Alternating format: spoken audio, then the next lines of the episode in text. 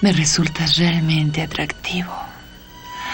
Guapo, mareado y en mi poder. Eres el segundo hombre que me mata esta semana, pero aún me quedan siete vidas. Intenté salvarte, lo Mm, sabes. Parece que cada mujer que intenta salvar acaba resentida o muerta. Tal vez deberías retirarte. Gatúbela es una actitud, es una manera de vivir. Es un personaje que combina la mejor tensión, me parece que un temper femenino puede tener. Sofisticación extrema, elegancia extrema y, al mismo tiempo una cuestión de actitud y de firmeza enorme, de poder muy grande. Entonces, ¿no? Pareciera que son incompatibles estos temperamentos cuando en realidad lo más rico del personaje es eso. Hola, bienvenidos a Gatocracia, el podcast que sirve para comprender el sistema tirano en donde los gatos toman el poder y rompen todas las reglas, además de sillas, sillones y demás muebles. Somos muchos los que vibramos al ritmo de los ronroneos y no estamos solos. Mi nombre es Andrea Kukier y tengo una misión, descubrir las historias más interesantes sobre el enigmático y maravilloso mundo de los gatos.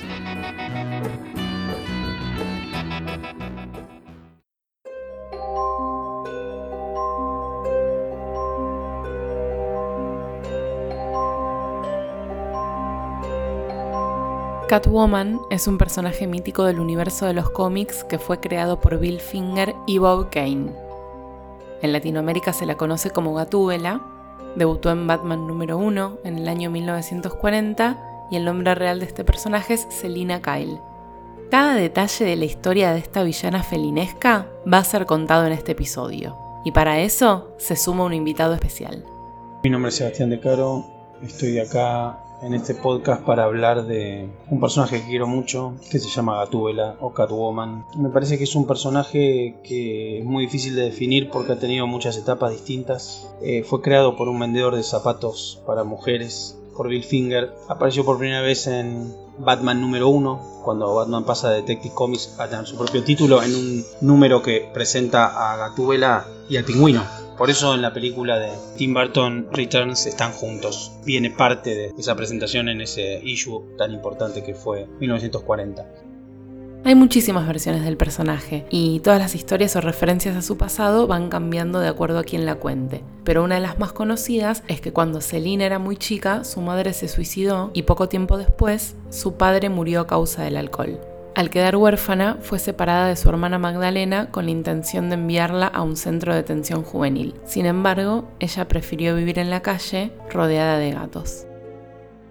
Sobrevivió gracias a su ingenio y a sus habilidades gimnásticas naturales. Así se convirtió en la ladrona más difícil de capturar, la más exitosa y la más peligrosa de Ciudad Gótica.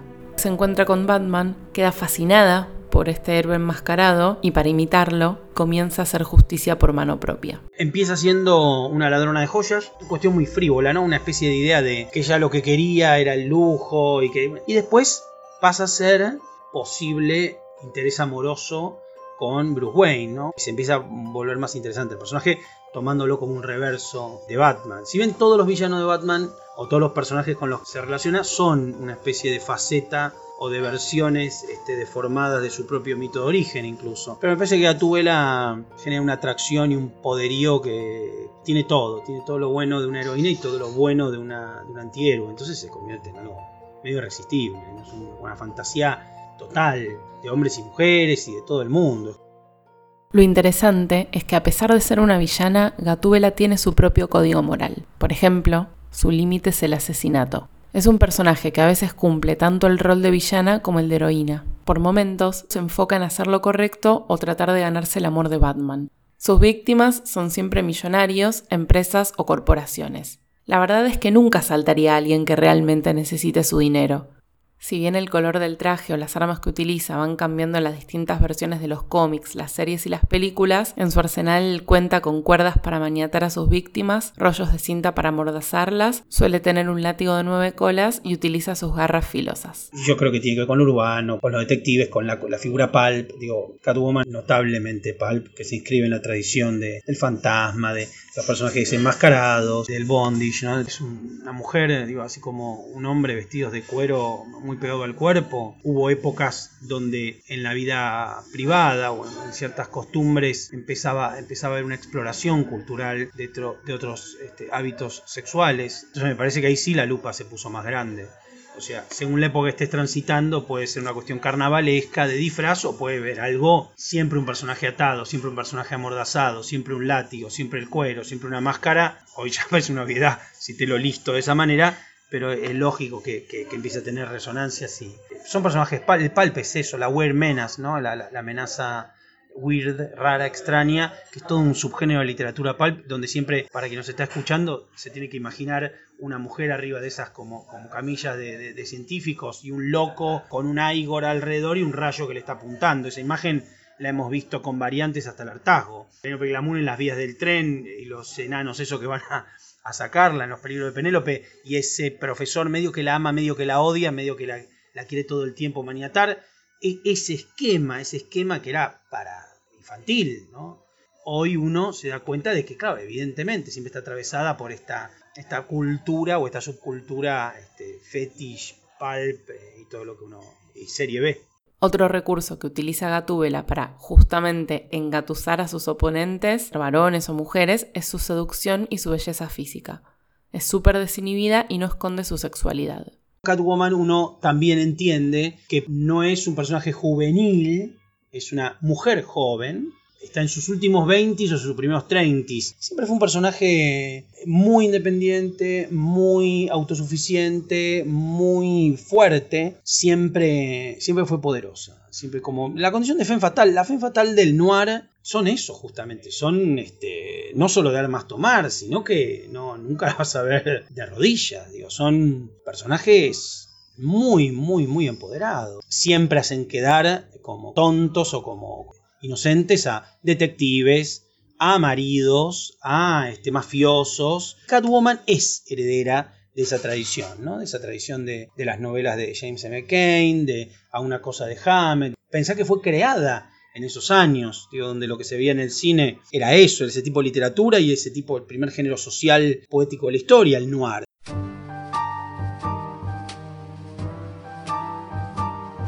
Por este motivo, entre 1954 y 1966, el personaje no salió en los cómics por unas reglas que tenían que ver con la representación de personajes femeninos. El Comics Code Authority, o Autoridades del Código de Cómics en español, fue creado en 1954 para regular el contenido de las historietas estadounidenses. Y funcionaba así. Las editoriales debían mandar las publicaciones al Comics Code para revisión y si este código autorizaba su publicación, le ponían su sello en la portada. En ese momento del país, la opinión pública norteamericana consideraba que las historietas contenían material totalmente inapropiado para los niños, que era el principal público que las compraba. Entonces, este organismo comenzó a regular que, por ejemplo, entre otras cosas, las publicaciones no tuvieran ni descripciones gráficas de violencia ni insinuaciones sexuales. No estaba permitido mostrar desnudez ni ilustraciones sugerentes, porque las escenas de seducción eran inaceptables. Es más, las historias de amor tenían que enfatizar en la santidad del matrimonio. No podían dibujarse escenas apasionadas porque según este código despertaba emociones bajas y básicas. En definitiva, nada de sexo. Luego de estos años de censura, volvió Gatúbela. Gatúbela volvió en distintas versiones, pero una de sus más emblemáticas apariciones sucedería casi dos décadas después. Esto fue en 1987, cuando Frank Miller decide reescribir la historia en la tira Batman Año 1. La trama de Miller propone a una Selina Kyle dominatriz y trabajadora sexual que se convierte en ladrona de joyas al ver a Batman en acción. En esta historia se cuenta que Selina había vivido distintas situaciones de violencia y abuso sexual en su juventud y que finalmente se libera del proxeneta que la sometía a esa forma de vida, entonces decide fabricarse un traje inspirado en nuestro querido hombre murciélago, el nuevo héroe de Ciudad Gótica. La historia de amor entre Batman y Gatúbela es una de las más longevas del mundo del cómic. Han tenido sus idas y vueltas en más de una ocasión, y Batman la dejaba escapar varias veces confiando en el buen corazón de Gatúbela, esperando que deje atrás la vida delictiva. Incluso en distintas versiones de la tira, esta pareja se casa y hasta tiene una hija. esa mujer imposible, que por otra parte parece ser la más indicada, ¿no? Como men to be total, ¿no? Como bueno, ¿cómo no se van a amar si Batman y Gatúbela? Si bien ha tenido un montón de novias importantes Bruce Wayne, ahí Gatúbela empieza a tener su relectura cuando se transforma en eso. Eh, y además contando con que ellos también tienen sus alter egos, ¿no? Selina Kyle y Bruce Wayne. Entonces hay como una, relación de un, cuatrinomio entre sus, sus alter egos y sus, y sus personajes de la vida diurna. Catwoman es indomable, a Batman le cuesta muchísimo. Y tienen esa cosa de hasta qué punto ella quiere ser eh, detenida y apreciar. Siempre hay como esa, escena de capítulo final o final del, del issue donde él la va llevando y medio hay una última mirada, ¿no? Ella ya está presa y, si hay un juego de dejé que me agarres, me encanta agarrarte, me encanta que te escapes, no, nunca queda una cosa que a veces es más explorada, a veces es este, tangencialmente. Es que no hace falta que estén involucrados románticamente. Su relación de amor-odio o amor-desamor es uno de los pilares fundamentales del mito de Batman. La Batimanía estalló a partir de la mítica serie televisiva de los años 60. El salto de la historieta a la pantalla chica, con Batman y Robin luchando contra el crimen, creó un impacto en la cultura pop. Y en esa serie, las actrices Julie Newmar, Lee Merriweather y Eartha Kitt interpretaron a distintas versiones de Gatúbela.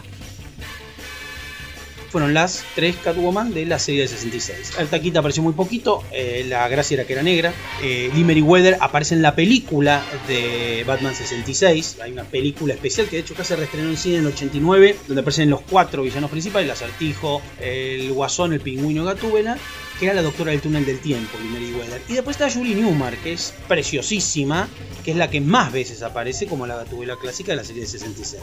Todas estas mujeres que hemos mencionado, creo que hay algo que se busca y que las puede unificar. Todas tienen en alguna medida cierta madurez, templanza, cierta cosa consolidada. Y eso habla del personaje mucho. Después tenés algunas aproximaciones que uno diría esto está más cerca de ser esta gatúbela y esto más cerca de ser la otra.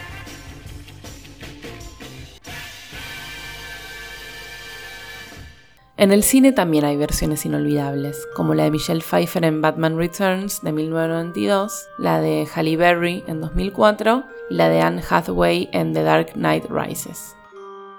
La película de Halle Berry quizá adelantada a su tiempo, no estoy diciendo que es una buena película, digo que hoy lo que la película pretendía hoy se entendería más. Eh, y yendo a los casos particulares de Michelle Pfeiffer, que todo el mundo se la acuerda, y de Anne Hathaway, Pfeiffer tiene mm, cierta sofisticación, ¿no? Eh, y de hecho, acuérdate que era como esa secretaria torpe y de repente se convierte en, esa cosa, ¿no? Este, así miau y vuela todo y le chupa la cara a Batman. Digo, yo creo que Tim Burton está muy copado con la idea animal de, los dos temperamentos, del pingüino y de Catwoman. Yo me acuerdo, de hecho, el póster decía de Bat, de Cat, de Penguin. O sea, a él le gustaba esa cosa de tenés que ser un gato, le dijo a Si vos me decís cuál es la representación más animalista de Catwoman, es esa de Michelle Pfeiffer. Porque de hecho se trabaja el, que, no es un gato, un gato no es torpe, que es elegante. Trabajan por opuesto de quién era Selina antes de, su mito de origen y quién es después. Y después casi que hace todo el esfuerzo de convertirla en un gato, la utilización casi del látigo como una extensión a una cola. Digo, hay mucho juego de,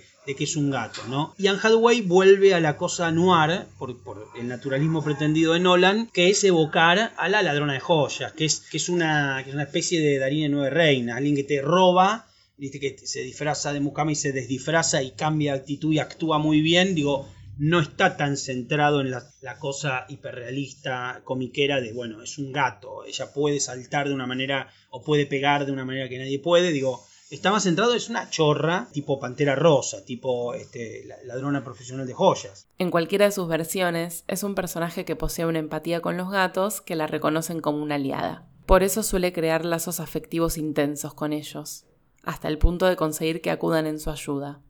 ¿Será que hay personalidades más felinas que otras? Viste que está ese juego, la gente divide en perros y gatos. Me parece que podés dividir, y esto sin ser ni celebratorio ni condenatorio uno y otro, digamos, simplemente como qué características son más sobresalientes en una persona. Hay algo, si querés que nos pongamos pero absolutamente e injustamente binarios, uno podría decir, y bueno, a lo mejor el temper masculino, esto no quiere decir los hombres, sino el temper masculino, sea más ligado a los perros y el temper femenino más a los gatos, lo que no quiere decir que un hombre no pueda ser felinesco, en el sentido que lo mencionabas, pero ¿no? Poniendo, haciendo ese juego ridículo, entendiendo que ambos temperamentos nos conforman, uno podría hablar de esa zona, de en nuestras horas más masculinas somos más perros y en nuestras horas más femeninas cada uno de nosotros somos más gatos. Me parece que sería justo por decir que estaremos habitados en dosis distintas cada uno, pero yo hay, unas conductas de la vida, estoy yendo un segundo de gatúbela, cuando tengo que escribir, eventualmente, pero escribir algún texto largo, un libro, terminar un libro, digo, entrar al libro es algo que me puede llevar casi una hora. Y esa entrada al libro yo siempre tengo la imagen de los gatos yéndose a dormir y buscando como lugar o preparándolo. Que no, que no es como un perro que se desmaya instantáneamente. Le puede pasar a un gato una siestita, pero digo, siempre hay una idea del gato, es que se está por ir a dormir. Bueno, a mí siempre me viene esa imagen de la bueno, cierto rito que implica una especie de medianera entre la continuidad que uno venía transitando y, bueno, vamos a inaugurar otro, otro espacio. Yo lo atribuyo mucho a eso, a conducta felina. No podíamos terminar el episodio sin que Seba nos cuente cuál es su top 3 de gatúbelas. Puesto número 3 voy a poner a Lee Weather, la doctora del túnel del tiempo, porque es hermosa y el trabajo que hace en la película de Batman es muy bueno. En el 2 es más peleado, voy a poner a Hathaway y en el 1 Michelle Pfeiffer. A pesar de, haber cambiado muchísimas cosas de, ¿no? de perspectiva respecto de cómo sería una gatúbela hoy, yo creo que se sigue bancando, que no es incuestionable, ¿no? Uno entiende que está parada en una posición, en un lugar que está muy representada, así que me parece interesante que haya podido mantener lo felinesco y, lo, y, el, y el empoderamiento de, de maneras tan, tan firmes. Muchas gracias a Sebastián De Caro. Pueden seguirlo en las redes como arroba sebadecaro y enterarse sobre los cursos y las charlas sobre cine que suele dar, saber cuándo saca nuevos libros, películas y estar al tanto de todas sus novedades. Este episodio fue producido por Andrea Kukier y Alejandra Torres. Grabamos en Radio en Casa, el estudio más cómodo y con más onda que vas a encontrar para hacer tu programa de radio o grabar tu propio podcast. Entra a radioencasa.com para más info. Seguinos en Facebook e Instagram como Gatocracia y en Twitter como arroba gatocraciapod. Escribinos a holagatocracia.gmail.com para contarnos tus historias de y con gatitos. Hasta el próximo episodio. ¡Miau!